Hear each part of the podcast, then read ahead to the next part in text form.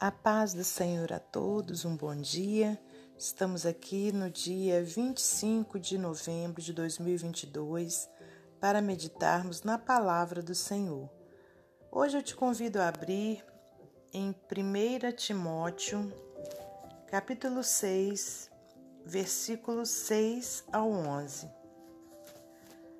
Mas é grande ganho a piedade com contentamento porque nada trouxemos para este mundo e manifesto é que nada podemos levar dele.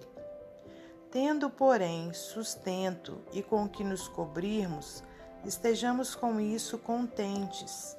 Mas os que querem ser ricos caem em tentação e em laço, e em muitas concupiscências loucas e nocivas, que submergem os homens na perdição e ruína porque o amor do dinheiro é a raiz de toda espécie de males, e nessa cobiça alguns se desviaram da fé e se traspassaram a si mesmos com muitas dores.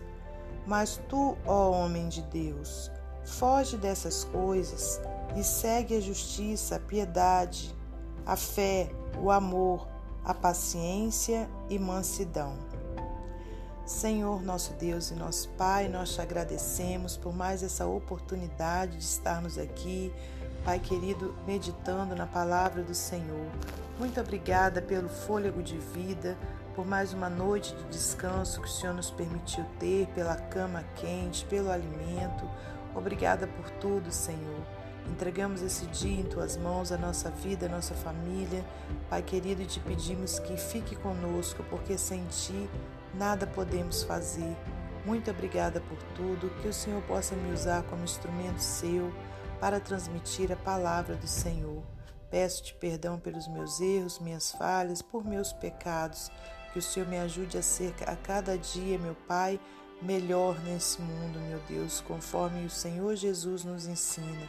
Muito obrigada por tudo. Glórias a Deus Pai, Deus Filho e Deus Espírito Santo. E te peço também uma bênção especial para todos os ouvintes, para que o Senhor possa trazer cura nesse dia, trazer edificação, trazer solução para os problemas. Muito obrigada por tudo. Amém. Meus amados irmãos, minhas amadas irmãs, é com muita alegria que estamos aqui mais uma vez para podermos meditarmos na palavra do Senhor. E hoje, então, eu trago aos irmãos essa carta do apóstolo Paulo ao, seu é, irmão na fé, né, Timóteo, seu filho na fé também, Timóteo. Né, e aqui Paulo então traz algumas orientações né, para ele. O título dessa passagem é Exortações e Conselhos Gerais, né? E mais acima diz os deveres dos servos. Né? Então, todos nós né, que servimos a Jesus Cristo né, de todo o nosso coração, que entregamos em algum momento a nossa vida a Jesus, nós somos então considerados servos do nosso Senhor. Né? Não servos no sentido de ser massacrado, é, humilhado, né? como os servos do passado, né, quando tinham ali os senhores de engenho, né, os escravos. Não, não nesse sentido, mas no sentido de servir, né, no sentido de servir ao Senhor. Então todos nós, né, temos que estar o quê? Com o nosso coração disposto a servir a Deus e também ao nosso próximo. E aí, o servo, né, é, que está né, nessa posição, ele precisa ter orientações né, para que ele possa ter então uma vida conforme a vontade né, do seu Senhor. E por isso o apóstolo Paulo, né, naquele tempo, lá na antiguidade, trouxe para o seu filho na fé, né? Não era filho de sangue, né? Ele, no caso, era um filho na fé, Timóteo né? Ele trouxe essa palavra de orientação para que Timóteo então tivesse uma vida plena né, na, na presença de Deus. E é por isso, irmãos, que todos os dias né, a gente vem aqui trazendo a palavra do Senhor, porque é a palavra do Senhor que traz as, as verdadeiras e, e sadias né, orientações para a nossa vida cristã.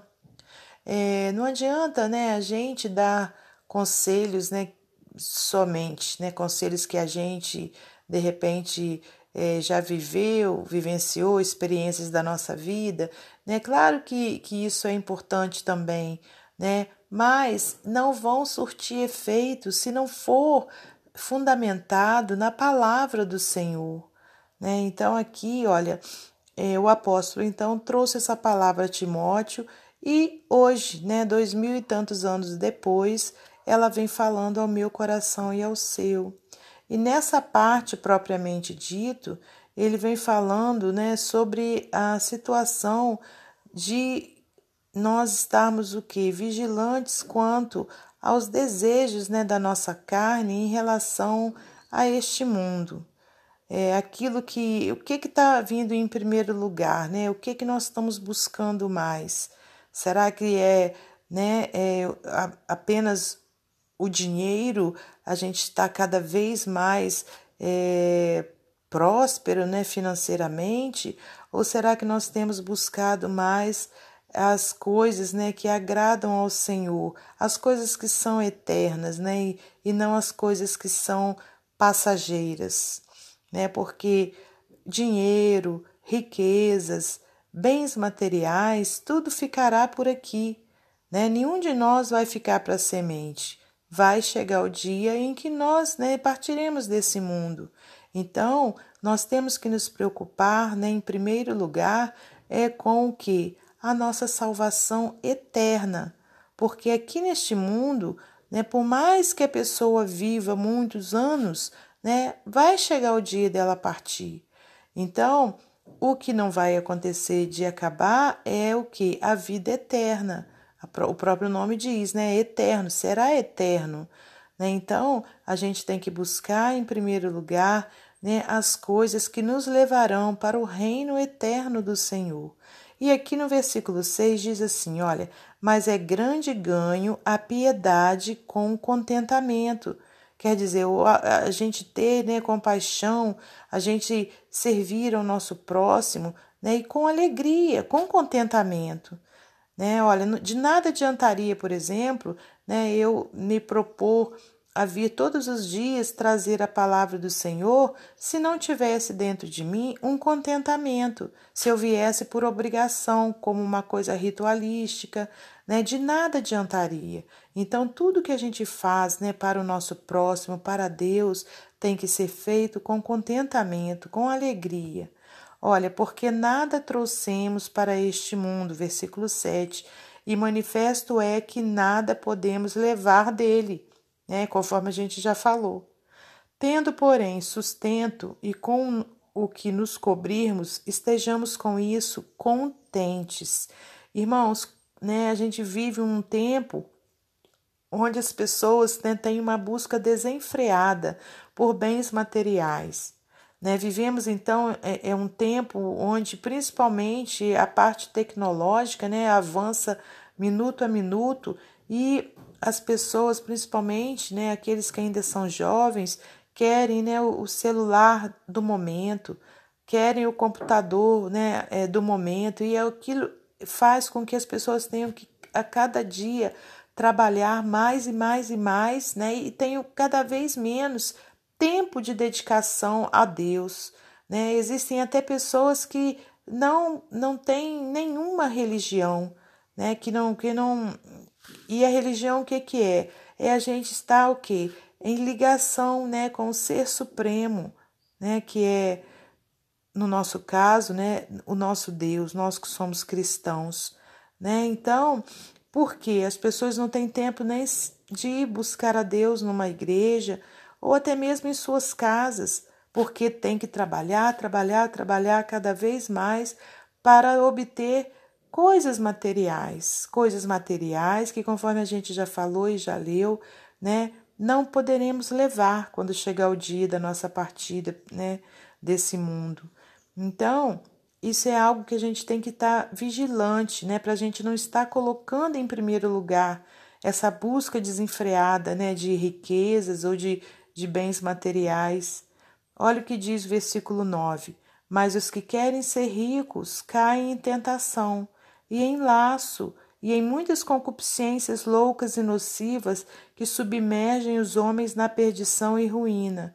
Né? Então, quantas pessoas que a gente vê né, que começaram bem nesse mundo, bem que eu digo assim, perante Deus, perante o irmão, né, mas que com o passar do tempo, na busca desenfreada por riqueza, né, foi abandonando tudo isso e foram se corrompendo, né, e hoje em dia vivem né, é, é apenas na perdição, apenas não, né? Vivem na perdição e na ruína, né? Porque se deixaram levar por essa busca desenfreada, né, de riquezas. Porque olha, o amor do dinheiro, o amor do dinheiro é a raiz de toda espécie de males, e nessa cobiça alguns se desviaram da fé e se traspassaram a si mesmos com muitas dores, né? Então, por conta, né, desse amor do dinheiro, né, de ficar ali em busca de ser rico, né, cada vez mais colocando isso como premissa, né, na sua vida, se desviaram da fé, né? Então é algo que a gente verdadeiramente precisa estar observando. Olha só o versículo 11: Mas tu, ó homem de Deus, foge dessas coisas, segue a justiça, a piedade, a fé, o amor, a paciência, a mansidão. Né? Então, irmãos, não é que Deus está nos falando né, para a gente viver miseravelmente, nada disso. Né? Mas se, conforme a gente leu lá no início, se a gente tem né, é, com que nos manter, se a gente tem sustento né, para termos uma vida é, confortável, né, mas uma vida é, sem estar nessa busca desenfreada de riqueza, né? Então a gente vai estar agradando a Deus, a gente vai ter tempo para o Senhor, a gente vai ter tempo para praticar a justiça, né? fazer o que? A obra de Deus, ajudar o nosso próximo. Né? Nós teremos amor, paciência, mansidão, porque qual das qual pessoa né, que busca desenfreadamente riquezas que tem esse tipo de sentimento, né? Paciência, que tem ali é, mansidão, né?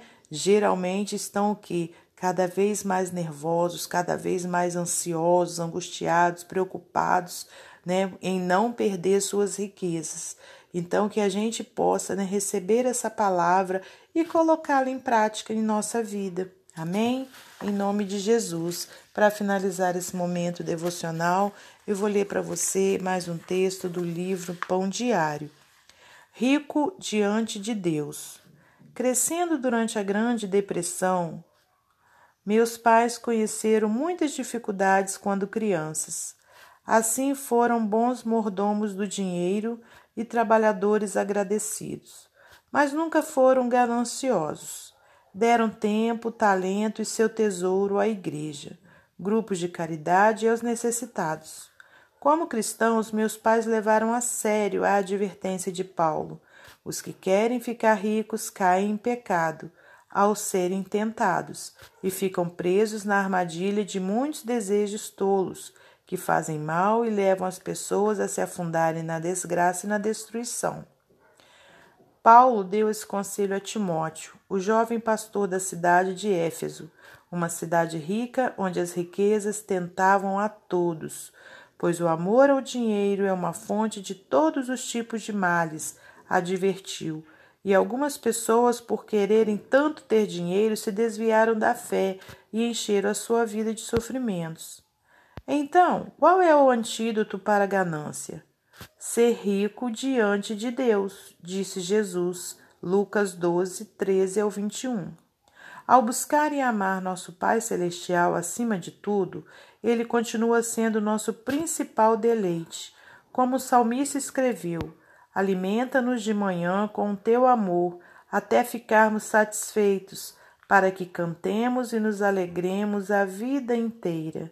Regozijar-se no Senhor sempre nos alivia da cobiça, deixando-nos satisfeitos. Que Jesus resgate os desejos do nosso coração tornando-nos ricos diante de Deus. Amém? E tenho aqui então uma reflexão para nós. Como você lida com seu dinheiro? Ele tem maior valor do que deveria? De que maneira você pode entregar suas preocupações financeiras a Deus hoje? Que Deus abençoe você e sua família, que Deus abençoe a minha e minha família e até amanhã, se Deus assim permitir.